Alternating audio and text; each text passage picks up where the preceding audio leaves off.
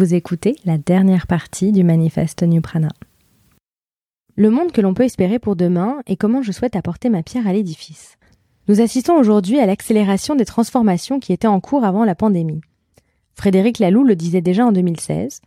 Nous sommes dans une période de transition entre un vieux monde qui s'effondre et un nouveau qui n'a pas encore pris forme. La crise que nous traversons nous plonge un peu plus dans l'effondrement. Elle pointe aussi plus que jamais nos besoins profonds de changement. Dans Reinventing Organizations, on voit de nombreux parallèles avec le fonctionnement du vivant dans sa globalité, de la nature, des organismes qui nous entourent et dont nous sommes faits. La reconnexion à la nature se fait donc, et doit se faire à tous les niveaux, y compris dans le fonctionnement de l'entreprise et dans nos fonctionnements intérieurs. C'est ce qui a été amorcé depuis quelques années avec toutes les évolutions que nous avons évoquées au cours de cet article. Les entreprises sans organisation hiérarchique fonctionnent car, je cite, elles ont su appliquer à l'environnement professionnel les principes des systèmes complexes naturels. Et c'est ce qui est au cœur du futur de nos interactions globales, de notre rapport au monde, aux autres et à soi. Retrouver des principes naturels, d'humanité, réparer ce qui a été abîmé. Le modèle opale de l'entreprise correspond à cette réconciliation tant attendue, et c'est ce vers quoi nous devons tendre pour nous sauver. Il s'agit aussi encore une fois de prendre ce qu'il y a de mieux dans la nature et dans le progrès. La nature est aussi capable de provoquer des tempêtes et des tsunamis. L'ordre naturel n'est pas toujours le Graal. Le tout est, comme toujours, de trouver le meilleur équilibre. Dans ma vision holistique du futur, on se réconcilie avec ses propres identités, ce qui signifie que l'on peut porter ses valeurs dans tous les domaines, réconcilier son soi personnel et son soi professionnel. Et on s'inclut comme élément d'un tout qui est le monde dans sa globalité. Chaque pan de notre vie doit être réconcilié à travers les tendances complémentaires mentionnées.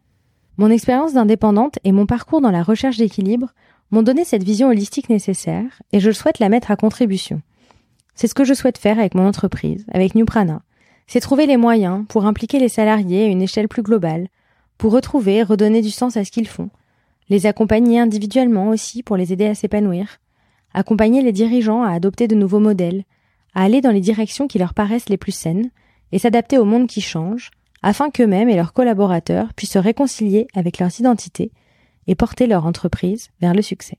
Pour en savoir plus sur ce que je propose avec Nuprana, vous pouvez consulter mon site ou me contacter directement. Merci beaucoup de m'avoir écouté jusqu'ici. J'espère que ce texte vous aura plu et qu'il aura suscité des réflexions intéressantes chez vous. Je serais ravie d'avoir vos retours. N'hésitez pas à, m'écrire à valentine.newprana.com ou me contacter sur LinkedIn. Je serais ravie d'échanger avec vous sur les idées qui vous auront le plus marqué.